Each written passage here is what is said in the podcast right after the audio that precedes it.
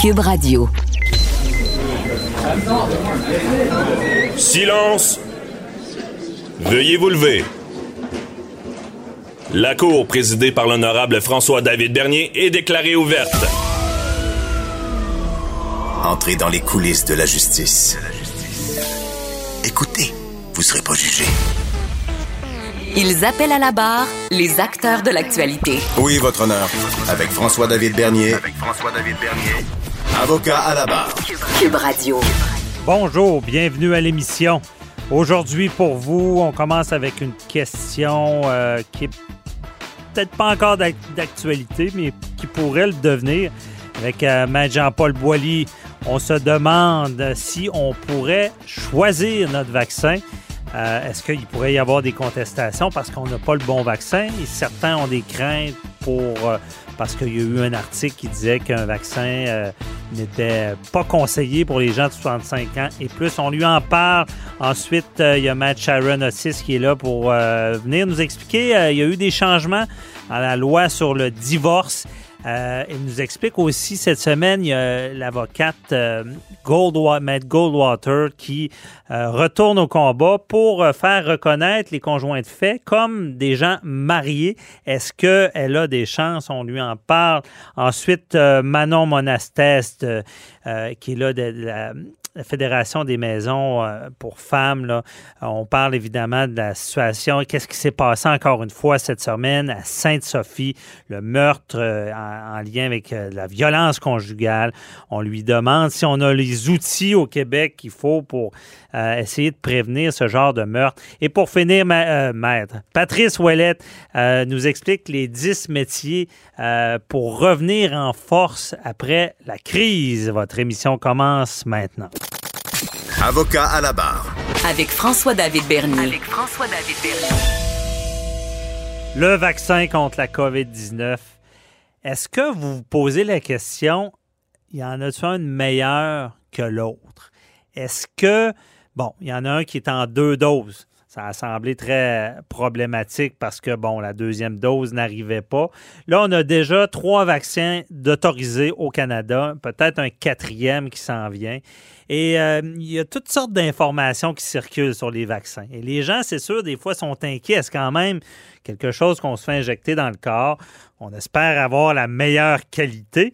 Et on voit des, de l'information, des fois, qui devient contradictoire. Comme cette semaine, on avait vu que euh, le vaccin d'AstraZeneca n'était euh, pas interdit pour les 65 ans et plus, mais n'était pas recommandé.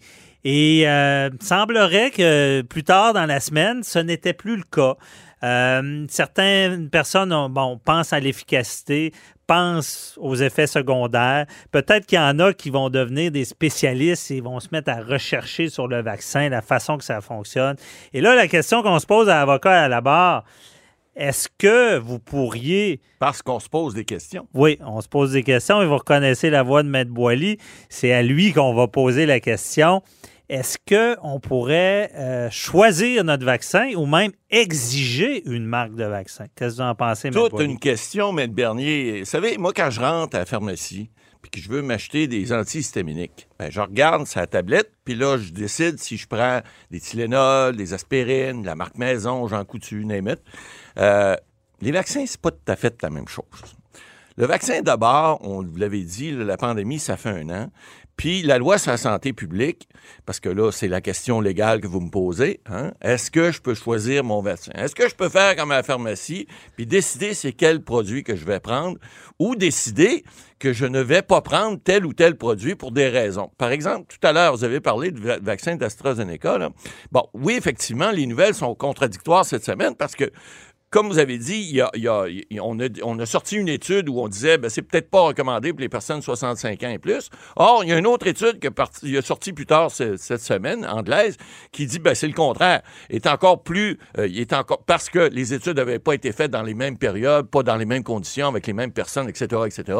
On n'est pas spécialiste là-dedans. Nous, on est juste des avocats, M. Bernier, mais il reste que on lit cette documentation médicale là, puis on comprend que finalement les vaccins sont à peu près tous aussi performants les uns que les autres. Or, ce que la loi prévoit, la loi sur la santé publique, prévoit que il peut y avoir, c'est les articles 123 et suivants, là, il peut y avoir des ordonnances, même de la Cour 126, si vous ne voulez pas être vacciné. Or, là, on n'est Ben, pas. si on le n'est pas gouvernement le forcerait. Exact. Mais c'est pas le cas. Là. Non. On n'est pas rendu là. Là, ce qu'on veut savoir aujourd'hui, c'est on peut-tu choisir notre vaccin? Ben, la réponse n'est pas dans la loi. Parce que dans la loi, j'ai bien vérifié, on a tout prévu, mais on a prévu que la- le- le- l'article 123 prévoit que le gouvernement ou le ministre de la Santé, sur recommandation du directeur national de la santé, de la santé publique, peuvent évidemment orde- pas ordonner, mais dire qu'une partie de la population peut se faire vacciner. C'est ce qu'on fait présentement. On adopte des décrets, puis on dit, bon, les gens de passé 80 ans dans telle région, après ça, ça va être 70 ans. On a fait d'abord les CHSLD, on a fait les résidences personnes âgées, etc., les travailleurs de la santé et autres. Bon, là, maintenant, on est rendu à des couches de population. Ça, c'est par décret qu'on le fait. on, on gouverne par décret. Vous le savez, depuis un an, c'est comme ça. On marche de jour en jour. C'est comme ça que le gouvernement marche depuis un an. Bon, peu importe. Et puis à partir de ce moment-là, qu'est-ce qu'on fait? C'est qu'on dit, vous devez être vacciné. Or, le vaccin, il n'est pas prévu quelle sorte de, vaccin. Dans la réglementation qui est liée, parce que vous savez, une loi, il y a toujours un règlement qui vient en dessous d'une loi. hein. Il y a toujours dans un ce ou deux cas-ci, le décret pourrait être détaillé, pourrait- ça pourrait Oui. être prévu, mais c'est pas prévu. Non, mais effectivement, vérification faite, on dit un vaccin contre la COVID-19. On dit pas AstraZeneca, on parle pas de Moderna, on parle pas de Pfizer, on parle pas non plus de Johnson Johnson. On sait que cette semaine, euh, le, le gouvernement américain, il y a une semaine, l'a autorisé. Le gouvernement canadien est sur le point de le faire si c'est pas déjà fait. Alors, il va y avoir quatre vaccins de possibles avec toutes les, les, les, bon, les aléas de chaque vaccin. Il y en a un qui est peut-être meilleur pour une catégorie de gens, l'autre non.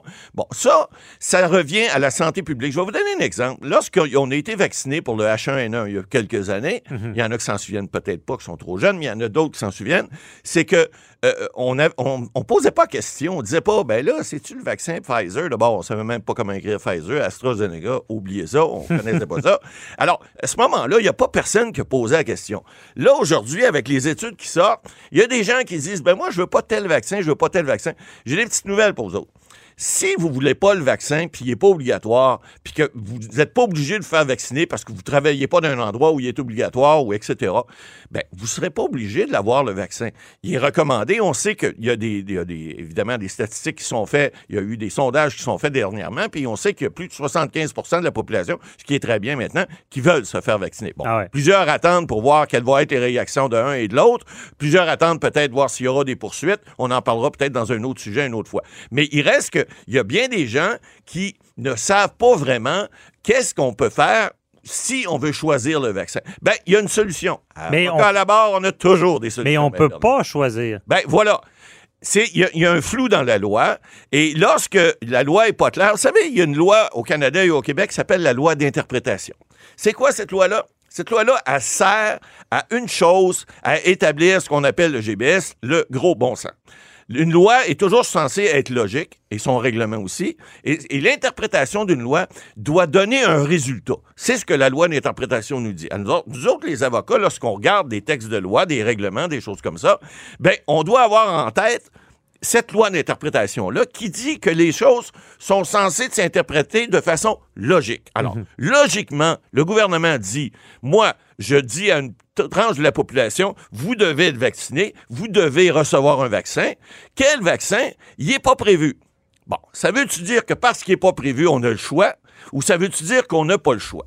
Ben là, encore une fois, et c'est pour ça que je vous disais tout à l'heure, il y a quelques minutes, on a une solution, avocat à la barre. Elle peut coûter des bidous, par exemple. Ça peut coûter des pièces. Pourquoi? Parce que lorsque c'est pas prévu expressément dans une loi et qu'il peut y avoir un choix, je dis pas qu'il doit y en avoir un, mais je veux pas créer une controverse, mais on aime ça des fois, les avocats, brasser de la merde. On y pense. bon, Parce que, parce que je vous laisse continuer, mais en ce moment, il n'y a pas personne qui va, qui va aller se battre pour ça. Là. Ben, je penserais Mais pas. Imaginez, là, l'article qui, qui disait que 65 ans et plus, c'était pas bon pour eux. Euh, finalement, ça semble pas euh, être le cas. Mais imaginez qu'il y, a- qu'il y a un- qu'il y a un effet secondaire qui sort sur, peut arriver sur un groupe. sur un, un vaccin en particulier. Exact. Ou des rumeurs, des choses comme ça. Là, il pourrait y avoir des gens qui diraient non, je Ben, veux pas lui, je veux veux l'autre. Et là, la solution, bien évidemment, c'est de, de forcer ou d'enfin de- d'indiquer à quelqu'un qui doit appliquer une solution qui est prévue dans une loi, hein, c'est la loi sur la santé publique. Puis là, ben, à ce moment-là, ça serait de dire à un fonctionnaire ou à un médecin qui applique la loi ou à une infirmière ou à quelqu'un qui va administrer le traitement, ben c'est de dire moi je veux pas tel ou tel produit. Je veux, par exemple, euh, je veux Moderna parce qu'il il est, plus, il est plus facile. Euh, je veux Johnson Johnson parce qu'on a besoin juste de, de, de- de- de- Une dose. d'une dose. On n'a pas besoin de plus. Donc, ça pourrait être le choix de quelqu'un. Mais si la personne veut absolument que, puis que ça soit pas contesté, on a ce qu'on appelle un bref de mandamus. C'est quoi ça? Ben, c'est une procédure extraordinaire. On va voir un, un- un juge ou une juge de la Cour supérieure, vous savez, ceux qui ont des robes noires et des bords rouges. là. Et là, on dit, écoutez, moi, je veux recevoir tel type de vaccin et je, je veux m'assurer que ça va être celui-là que je vais avoir. Le gouvernement ne peut pas me le garantir parce qu'on ne, on ne garantit pas les sortes de vaccins. Moi, je veux être certain pour telle, telle, telle, telle raison qu'un, un, par exemple, de ma famille ou quelqu'un d'autre a eu une, une- une- une réaction mauvaise à un type de vaccin. Ben, je, je veux être sûr de recevoir ce type de vaccin-là. Bon, évidemment, qui dit demande à la Cour dit frais, dit représentation par avocat. Est-ce qu'une autre chose pourrait être faite? Est-ce qu'un recours collectif ne pourrait être pas fait? Vous savez, les avocats, il y en a qui aiment ça. Il y en a qui aiment ça. Savoir si Ben- le gouvernement aurait dû euh, donner le choix. Ben, donner le choix à- aux gens, par exemple. Si le gouvernement donne le choix aux gens, il n'y en a plus de problème.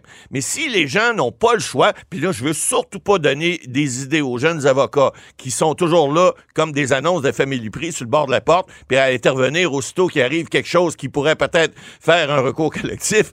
Mais là, on va leur donner l'idée, Maître Bernier veut, veut pas, là, on n'a pas Ouais. le choix. J'espère que ce sera pas vous qui allez Ça serait faire ça, mais- difficile, ça serait difficile, mais... Non, mais ça- c'est mais c'est de envisageable plus, au niveau légal. C'est sûr que, rappelez-vous, Maître Boily, quand la pandémie euh, Oui. a commencé, on, on parlait de la loi la santé publique, mais on, on avait de l'air de- d'extraterrestres. Exact. On dirait, On- hey, on le gouvernement pourrait. Oui. Et là, on est rendu qu'on On- a un couvre-feu. Exact. Avant, on avait de l'air très paranoïaque. Puis Là, on Bon. était là, puis on disait, ben voyons, ils feront pas ça, ils feront pas ça. Ouais. Ben, ils l'ont fait, Ben, c'est comme ça. dit à.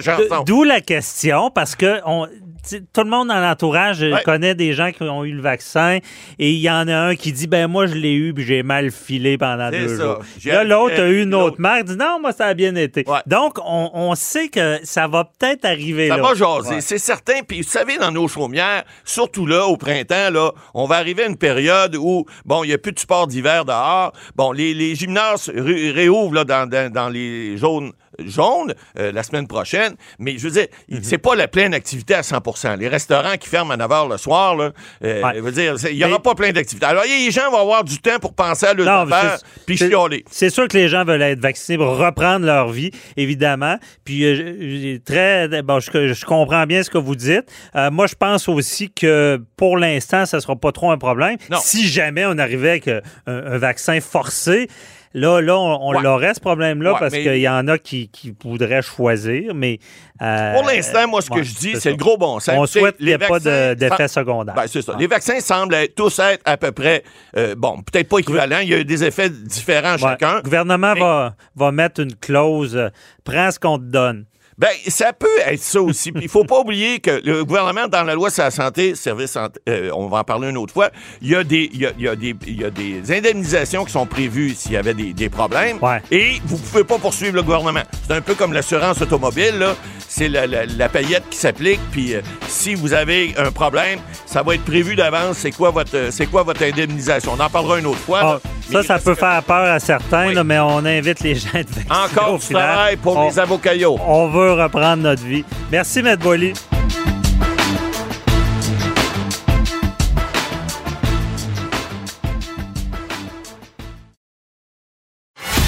Avocat à la barre. Alors je procède à la lecture du verdict. Avec François-David Bernier.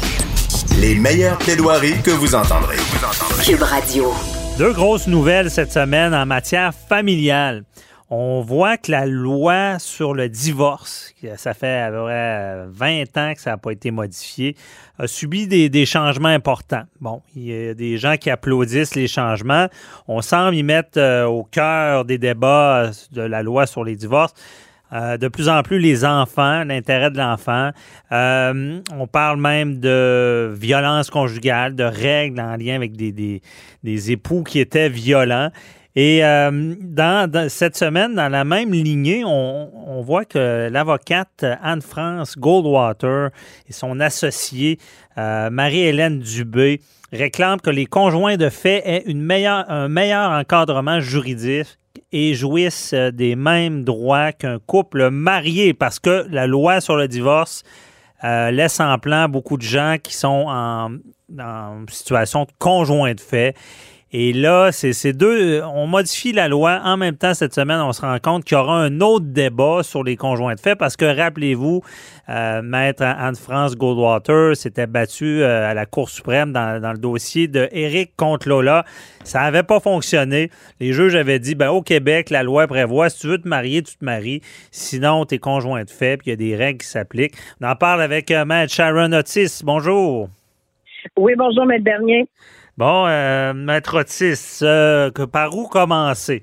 Je veux. commencer, oui, parce que je veux... tu vas épineux, hein? Ben non, c'est ça. Je veux vous entendre. Bon, on va y aller sur euh, la, cause des conjoints de fait. Êtes-vous pour ça qu'au Québec, euh, que la loi rendrait les conjoints de fait comme s'ils étaient mariés après un certain temps? Là? Pas du tout. OK. Bon, c'est clair. Aussi drastique que ça. Aussi drastique que ça parce que vous comprenez que ça va faire en sorte que la plupart des gens là au Québec sont en, union euh, de fait. Donc, mm. ce que ça va faire, et déjà, certaines lois d'ordre social reconnaissent le statut de conjoint de fait. On n'embarque pas là-dedans parce que ça ne nous vise pas dans le cadre de la présente entrevue? Mm. Cependant, moi, je pense que de faire en sorte que les conjoints de fait aient les mêmes droits et les mêmes obligations que les, que les personnes qui sont mariées, je trouve que, vous comprenez, et comme vous l'avez dit d'entrée de jeu, si on ne veut pas se marier, ben bien évidemment, ça fait en sorte qu'il y a une distinction. Vous comprenez? On peut pas avoir les mêmes droits, les mêmes obligations que les conjoints mariés parce qu'à ce moment-là, euh, où, est la, où est la différence, où est la distinction? Là où est-ce que j'embarque, par contre, à titre de mhm. juriste? C'est qu'on protège l'intérêt de l'enfant, que ce soit là, oui, OK, les modifications sur la loi en divorce sont entrées en vigueur le 1er mars dernier, 2021. Et euh, oui, c'est vrai que avec les modifications, à ce qu'on semble lire, l'enfant d'un de, de, de, issu d'une union euh, pour lesquelles les personnes étaient mariées euh, ont des distinctions, surtout lorsqu'on parle de violence conjugale, etc. Sauf mhm. que faut pas oublier une chose. Euh, il y a le volet fédéral, c'est-à-dire la loi sur le divorce pour les couples mariés, et il y a l'aspect aussi provincial qui est pour les conjoints de les personnes qui sont non mariées ou les couples qui sont mariés mais décident de ne pas se divorcer. Donc, l'intérêt de l'enfant doit primer, je pense, dans n'importe quelle de ces situations-là.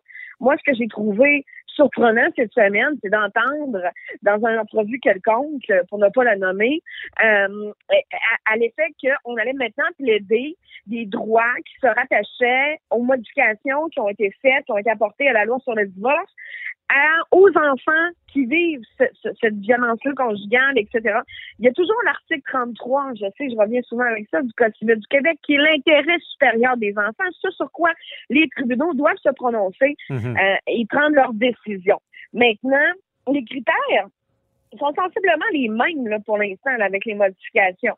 Sauf qu'il y a quand même quelques ajouts qui sont importants de préciser, mais ce n'est pas vrai qu'on va retourner dans... Et, d'ailleurs, dans, l'arrêt euh, de la Cour suprême, euh, elle l'a perdu, euh, Maître et à mon sens, à moi, à l'heure actuelle, euh, je comprends la primauté du droit de l'enfant. Ça, j'ai pas de problème avec ça. Mm-hmm. Qu'on soit marié, qu'on soit en, en, union de fait, en conjoint de fait, il ne devrait pas y avoir de distinction quant au droit d'un enfant. Donc ça, je pense qu'on est tous d'accord avec ça.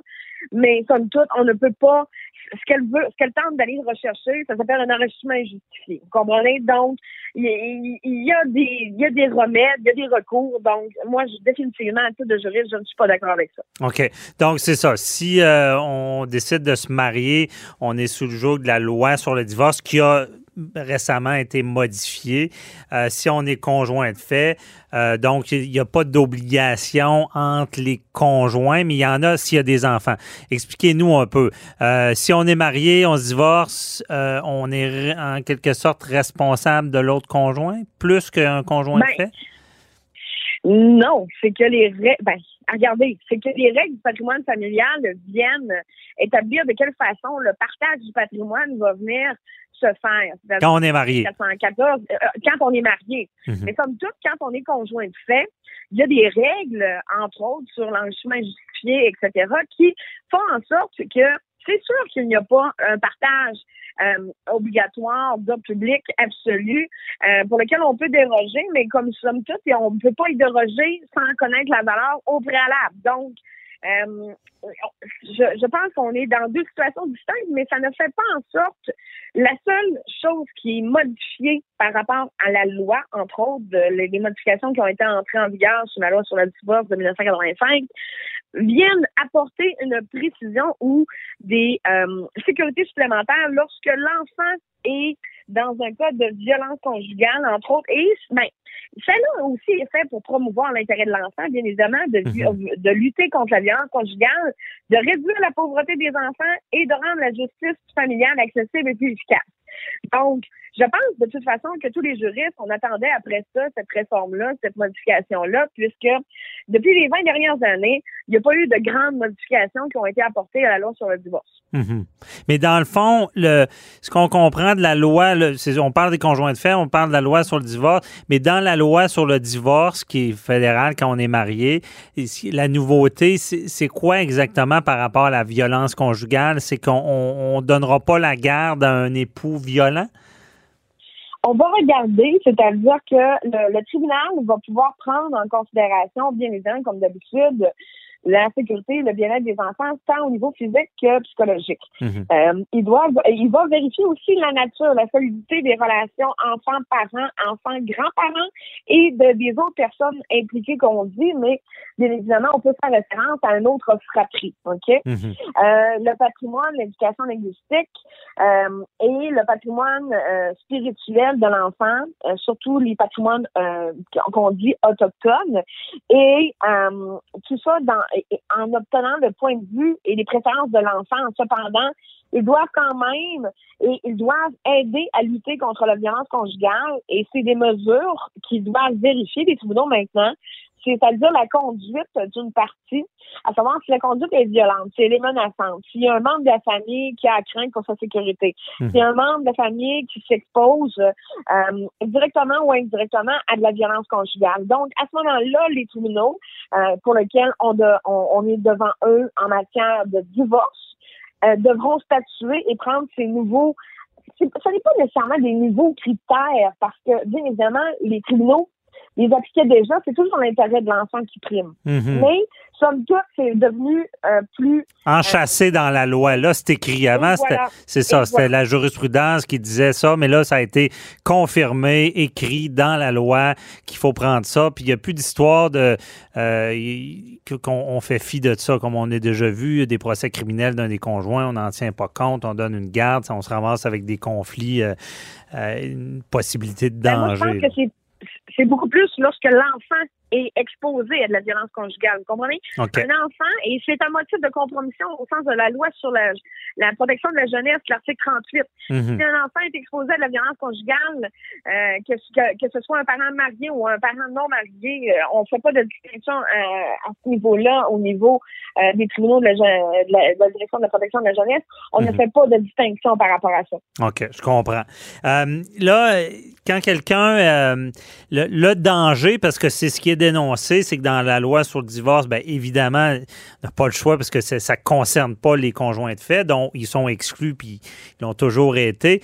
Euh, les maîtres Otis, quelqu'un euh, qui nous écoute, un auditeur, auditrice, là, euh, qui est conjoint de fait, il y a moyen quand même, même si on n'est pas marié, de se protéger économiquement parlant, de prévoir si on a une maison, le conjoint avait une maison, il y a des biens, il y a des enfants, il y a moyen, malgré qu'on ne se marie pas, de prévoir des contrats là, dans ce domaine-là. là?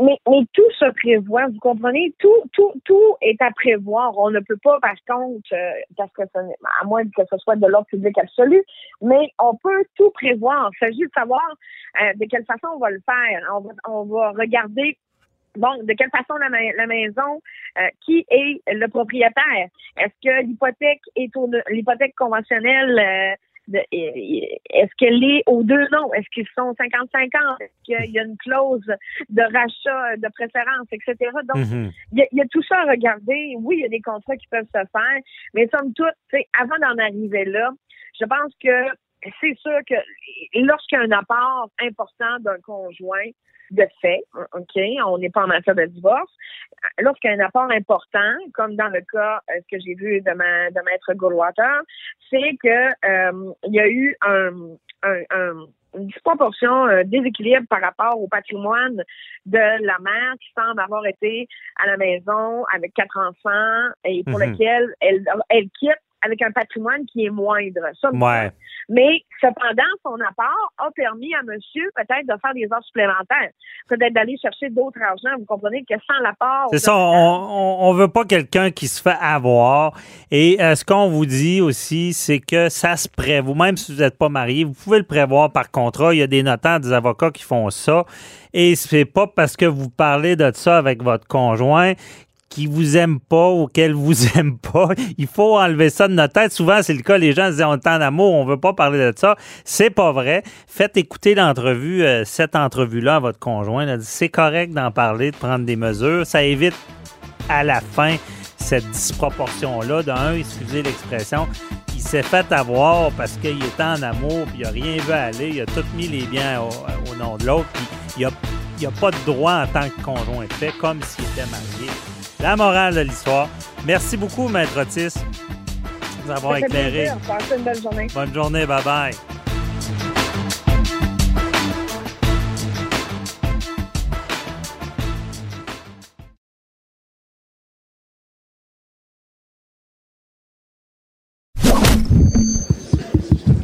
Déclarez-vous solennellement de dire la vérité, toute la vérité et juste la vérité. Avocat à la barre. Avec François-David Bernier. À l'émission de la semaine dernière, je vous parlais de drames conjugaux, de violences faites euh, vis-à-vis les femmes, euh, de, de mesures au Québec qui doivent être prises pour tenter d'atténuer tout ça parce que ça arrive trop souvent. On peut pas tout prévoir, mais est-ce qu'on a, on a les outils nécessaires? J'avais parlé même du bracelet, bracelet électronique. Si on savait que quelqu'un était violent pour les mandats de paix, les 810 qu'on appelle, pour ne pas approcher des victimes euh, présumées. Et euh, bon, il y a malheureusement encore cette semaine un autre drame qu'on a vu dans les médias, un drame conjugal à Sainte-Sophie, où est-ce qu'il y a eu le, meurtre de Sylvie Bisson qui est décédée et de Myriam Dallaire qui est dé- décédée. Dans le fond, c'est une fille et sa, et sa mère. Euh, et là, c'est toute une histoire qu'on se rend compte de, violence, où est-ce qu'il y a un conjoint qui euh, qui accepte pas la séparation. Il y avait des antécédents de violence et euh, le pire est arrivé. Et dans ce cas-là, c'est- atroce. C'est à coup de hache. euh, cet homme-là euh, a déferlé sa, sa colère et euh, qui n'acceptait pas cette euh, rupture. On en parle avec euh, Manon Monastès, qui est directrice générale de la Fédération des maisons d'hébergement pour femmes. Bonjour, Madame Monastès. Bonjour.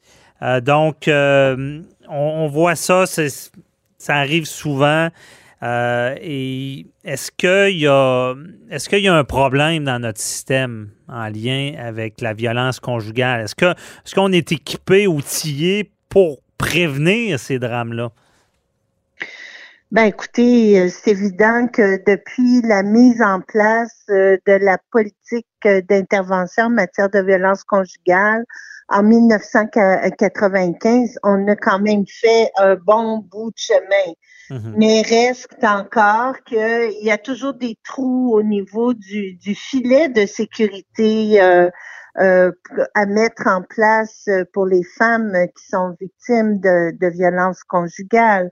Il y a juste euh, avant les fêtes, il y a eu le, le rapport euh, transpartisan euh, qui avait été mis, euh, un comité de travail d'experts euh, qui avait été mis en place par euh, maître Maître Lebel quand elle était ministre de la Justice Mhm. et euh, ce rapport vise à améliorer la réponse, euh, entre autres, du système judiciaire euh, aux besoins des, des victimes de violences conjugales, d'agressions sexuelles. Alors, ce rapport est quand même assez exhaustif. C'est 190 recommandations. Oh. Alors, euh, qui touchent euh, tous les aspects euh, de la réponse euh, socio-judiciaire envers les victimes. Alors, euh, il y a beaucoup de choses qui sont sur la table. Alors, si on regarde... 190 recommandations de, de choses à faire. Est-ce qu'il y en Oui, a qui ressortent plus dans ces 190? Ben, il y a toute la question euh, d'améliorer la réponse judiciaire, euh, d'avoir euh, un tribunal spécialisé pour pour justement entendre les causes de violence conjugale. Euh, il y a euh, des mesures qui touchent les procureurs, euh, qui touchent qui touchent le processus, d'accélérer le processus de, traitement des plaintes qui seraient grandement bienvenues en violence conjugale quand ce sont des peines et ce sont souvent des, des causes qui sont entendues après 18 mois, 24 mois. Euh, c'est très long, là, autant pour euh, la victime euh, euh, que pour l'agresseur, parce que l'agresseur, pendant ce temps-là, ce qu'il fait, c'est qu'il euh, il harcèle beaucoup euh, son, son- sa conjointe, son ex-conjointe pendant le délai de traitement au niveau judiciaire. Alors, il y a de nombreuses, euh, nombreuses recommandations. Est-ce euh, que c'est améliorées. vrai, euh, Madame Monassin, est-ce que vous parlez justement le- l'agresseur qui peut continuer à harceler? Euh, Il y, a- il y a des intervenants dans le milieu judiciaire qui disent que les, les fameux 810 ne sont pas, euh, les mandats de paix sont peu respectés, là, qu'on on n'a pas cette crainte-là de- d'avoir des accusations par la suite et que souvent, en matière de violence conjugale, c'est peu respecté. Est-ce que vous en Tout à fait. témoin? On- on- oui, tout à fait. Nous, euh, les, les milliers de femmes euh, qu'on reçoit en maison d'hébergement et les autres milliers qu'on reçoit aussi en service externe, euh, majoritairement, quand il y a un 810, euh, c'est très, très peu respecté.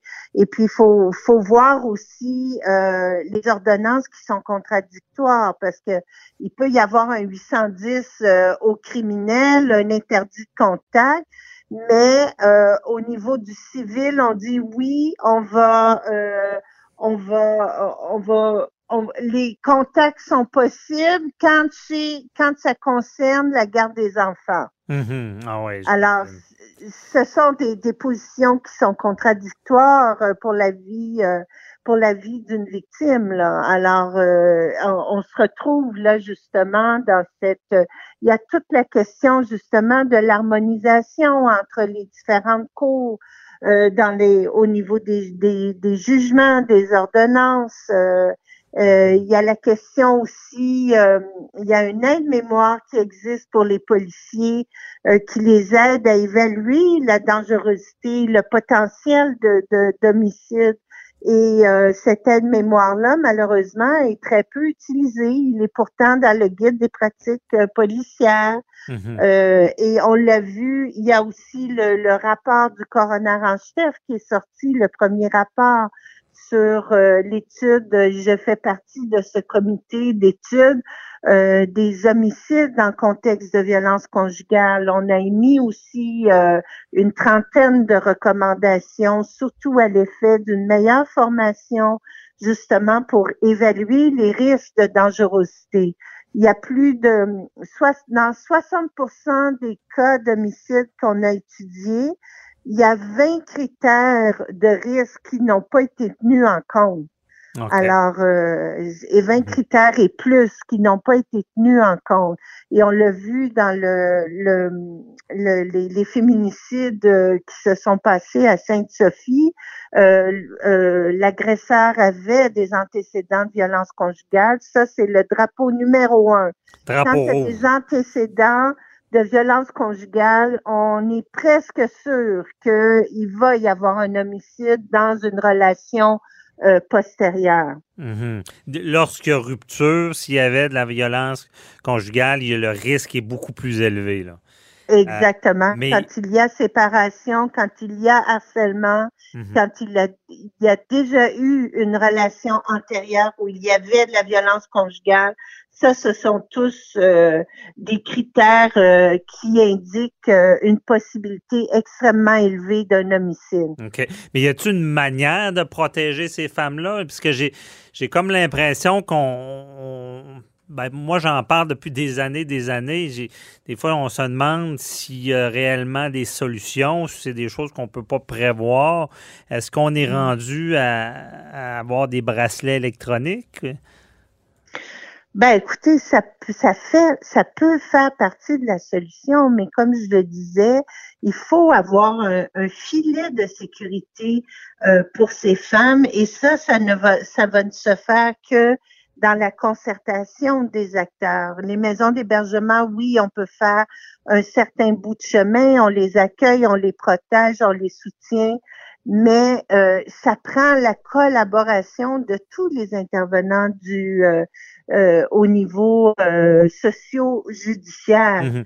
Mais comment, comment on les protège? Parce que ce que je comprends, quand les gens vont en, en maison d'hébergement, euh, là, vous pouvez sécuriser la personne, la, personne qui Mhm. pourrait être menacée. Euh, est-ce que euh, est-ce que les gens vont, vont assez facilement vers vous ou il faudrait améliorer ça? Ah ben écoutez, ils vont très facilement vers nous euh, pour les 36 maisons d'hébergement que la fédération représente. On a un taux d'occupation euh, de 97 Ah, un ouais. taux moyen de, de- alors les maisons sont toujours pleines. Alors euh, et même on, on a des, des euh, malheureusement on doit refuser au moment de l'appel euh, on a refusé pour l'année 2019-2020 euh, 10 000 demandes là, de d'hébergement où il faut trouver une deuxième une troisième solution. Ah oui, mais il y a, il y a euh, une oui. femme qui est, qui est victime de, de, de- de violence conju- conjugale pourrait être refusée dans une maison? euh, Ça pourrait Ben être écoutez, complet. au moment où elle appelle, euh, quand euh, comme euh, quand je dis quand je dis c'est 10 000 refus de demandes qui ont été refusés, c'est au moment où elle appelle, euh, il n'y a pas de place dans la maison où elle a appelé. Alors là, il faut voir dans une autre maison, dans une autre région. Alors euh, oui, on est rendu à un Ben là, y a-t-il un problème de, de fonds investis? Parce qu'on voyait ce- cette semaine le premier ministre Legault disant que ça n'a pas d'allure puis que ça n'a pas de sens, ce genre de meurtre-là. Mais, Mm. euh, coudon, on a-tu les ressources nécessaires pour combattre ça? Ou, parce que si je, je, je suis quand même frappé de me rendre compte qu'une femme pourrait être refusée dans une maison. Mhm. Y a-tu ce qu'il faut comme ressources? Ben, en ce moment, on est à pleine capacité. Alors, ça fait de nombreuses années aussi qu'on demande au gouvernement d'avoir euh, des fonds, euh, un rehaussement de financement substantiel pour pouvoir consolider, euh, à- euh, engager plus d'intervenants et aussi pouvoir développer le réseau. Vous voyez, comme le nord du Québec, euh, qui est un immense territoire, il y a une seule maison d'hébergement chez Bougamo. Dans l'Anaudière, il y en a trois. Alors, euh, oui, à Montréal, il y en a plus, mais quand même, on, on, euh, on ne répond pas, euh, on ne répond pas à la demande. Bon, ben déjà, je pense qu'on met le doigt sur une place qu'il faudrait améliorer. Je pense que ça serait c'est, c'est, c'est, c'est Oui. primordial euh, oui, qu'une femme en détresse puisse avoir les ressources immédiatement quand, elle en demande. Je pense que ça peut, aider beaucoup de femmes. Tout à fait, tout à fait. On a eu récemment, dans le dernier budget, un certain rehaussement, mais ça ne représente que le quart euh, de la demande qu'on a fait globalement. Alors, il reste encore euh, beaucoup à investir pour qu'on puisse effectivement répondre euh, à tous les besoins des femmes violentées et de leurs enfants. Il faut surtout pas oublier. Ben oui, les enfants, la famille, euh, c'est, certain. Euh, merci beaucoup, euh, Madame Monastès. Mais je suis quand même frappé aujourd'hui de voir que euh, je, je pense qu'au au lieu d'entendre le gouvernement dire que ça n'a pas de sens, ce genre de meurtre-là, on, de- on devrait entendre le gouvernement dire ben, qu'il faudrait euh, investir pour, pour, que toute femme qui a besoin d'aide soit aidée immédiatement pour éviter des drames comme ça.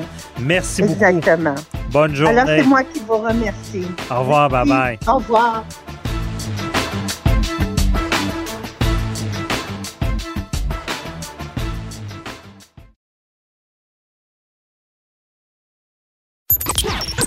Vous écoutez Avocat à la barre. Entrez dans les coulisses de la justice. Avec le passage de Québec en zone orange euh, et euh, le vaccin qui est là, on sent un renouveau, un renouveau. On espère revenir à la normale. Et euh, à ce retour-là, il y a eu beaucoup de chamboulements. On en a parlé à quelques reprises durant la pandémie.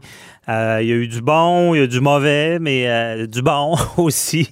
et là, par contre, il y aurait 10 métiers qui pourrait permettre aux gens de revenir en force après la crise. C'est le ministre du Travail, de l'Emploi et de la Solidarité sociale qui a ciblé une dizaine de métiers euh, demandés qui offrent d'excellents débouchés pour les Québécois. Euh, qui se sont retrouvés, dans le fond, qui ont dû changer de carrière ou euh, avec ce renouveau-là, avec cette façon différente de faire.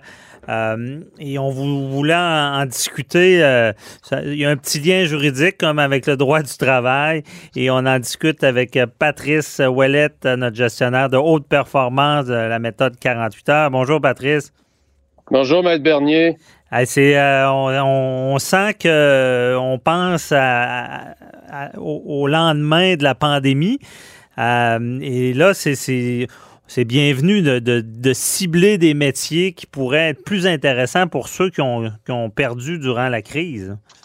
Ben exactement, Maître Bernier. Ce qu'on voit, c'est que, bon, de un, on est dans une zone maintenant de bonnes nouvelles. Je pense qu'on parle de réouverture. Mm-hmm. Puis il faut pas oublier que la, ça fait pratiquement un an hein, qu'on est, euh, qu'on est pris dans, ce, dans cette fameuse COVID, cette fameuse pandémie. Et cette fameuse pandémie aussi, elle a modifié un peu les déficits d'emploi dans les corps de métier. Hein.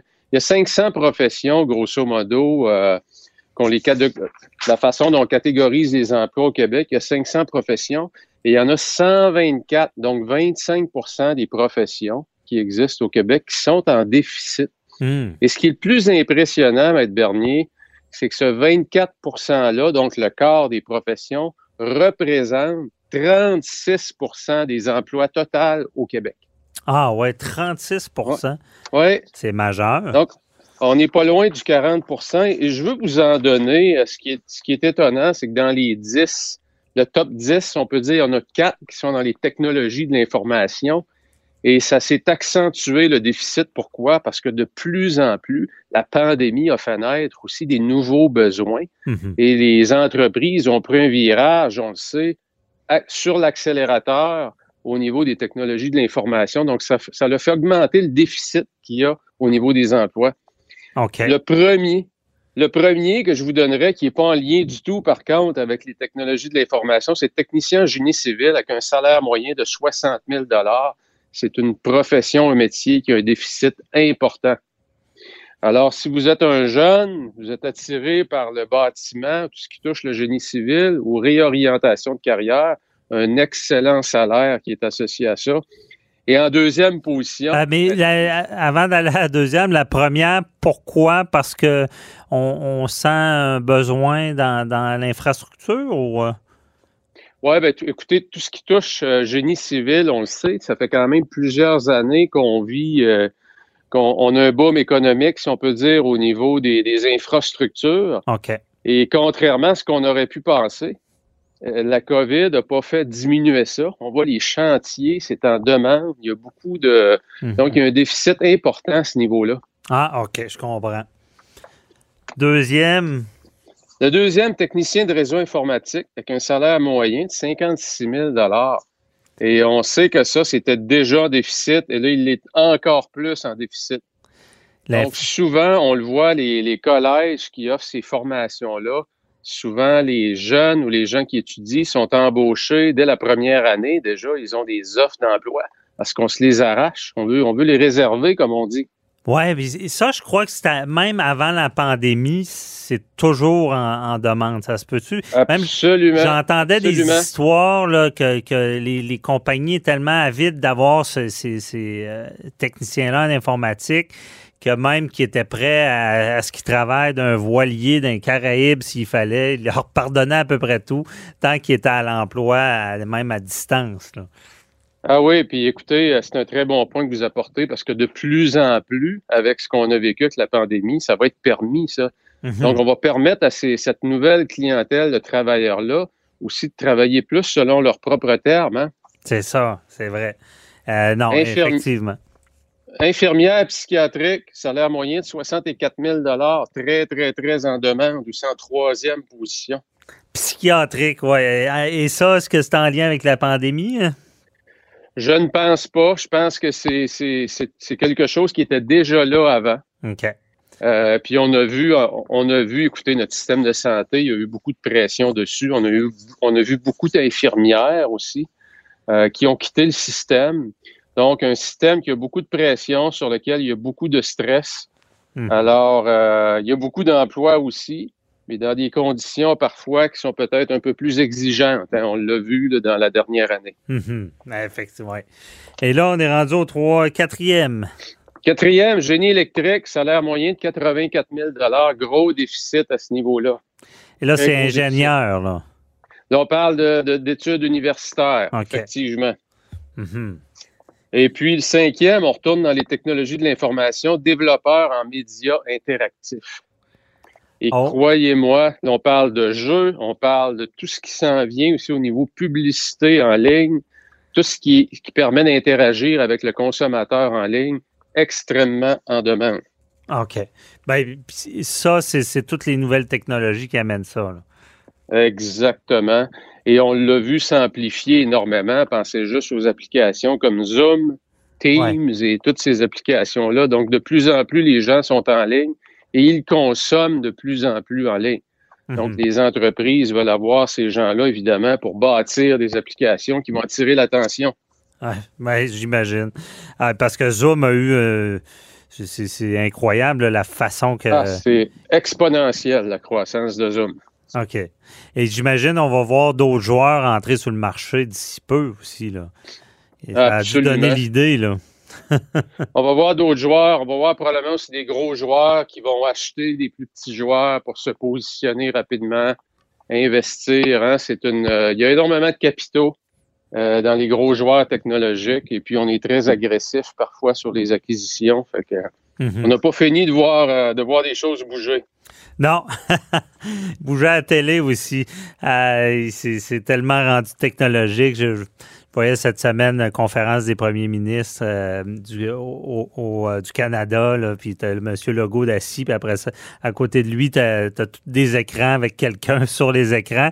C'est digne des films, là, quand on voyait des réunions euh, à l'époque là, qui étaient... ah, oui, On est rendu là. donc, tout ce qui est là-dedans, c'est un, bon choix. Ensuite, euh, par la suite, on est rendu à quel euh, numéro? Là? Ben écoutez, j'y vais 6 et 7 en sixième, aide infirmière préposée aux bénéficiaires. Ah, ben là, ben Ça, hein, c'était en demande et nécessaire avant la pandémie. Et euh, après, ben, encore pire. Je pense que toute la pandémie a mis à l'épreuve euh, notre système, nous a fait voir qu'il n'était pas fort. Euh, oui, a mis à l'épreuve le système aussi, puis je pense qu'il a fait voir aussi beaucoup les faiblesses du système. Hein? Mm-hmm. Ah, période de stress, comme en entreprise, quand on vit du stress ou des difficultés, c'est là que les faiblesses des entreprises sortent. Ouais. Même chose s'est produite de ce côté du milieu de la santé. Hein? Mm-hmm.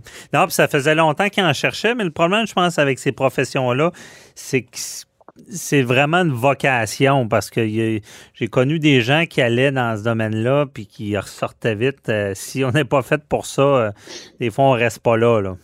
Ah, c'est tellement raison là-dessus, Maître Bernier. C'est quasiment une vocation aussi. Puis il faut dire qu'au niveau financier, c'était pas très, très valorisé aussi.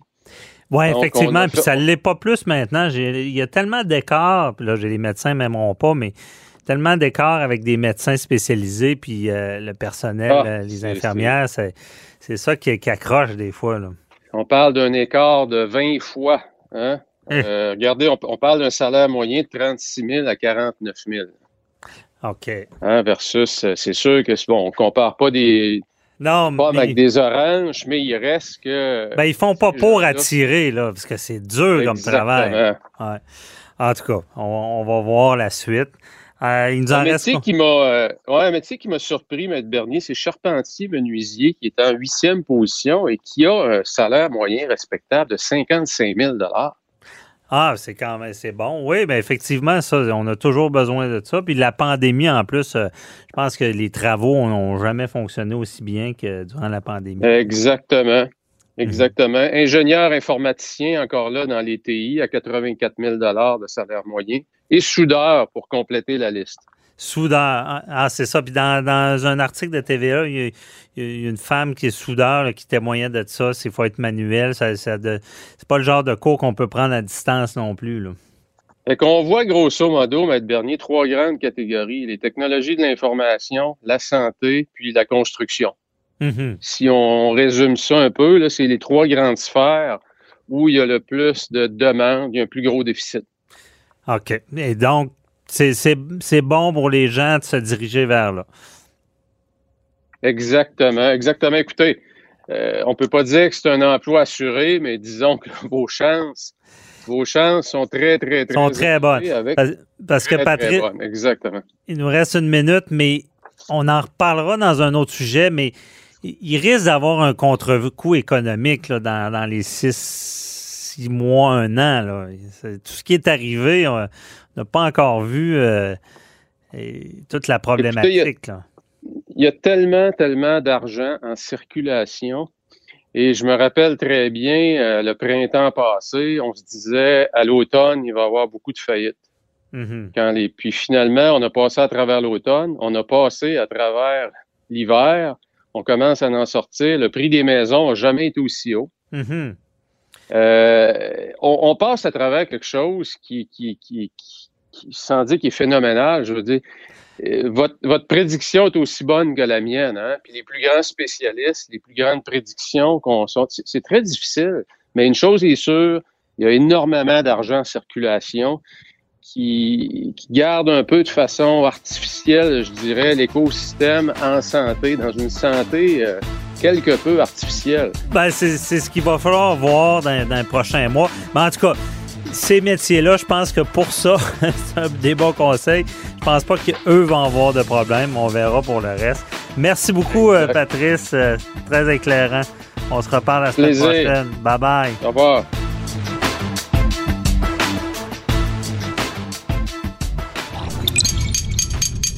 Cube Radio.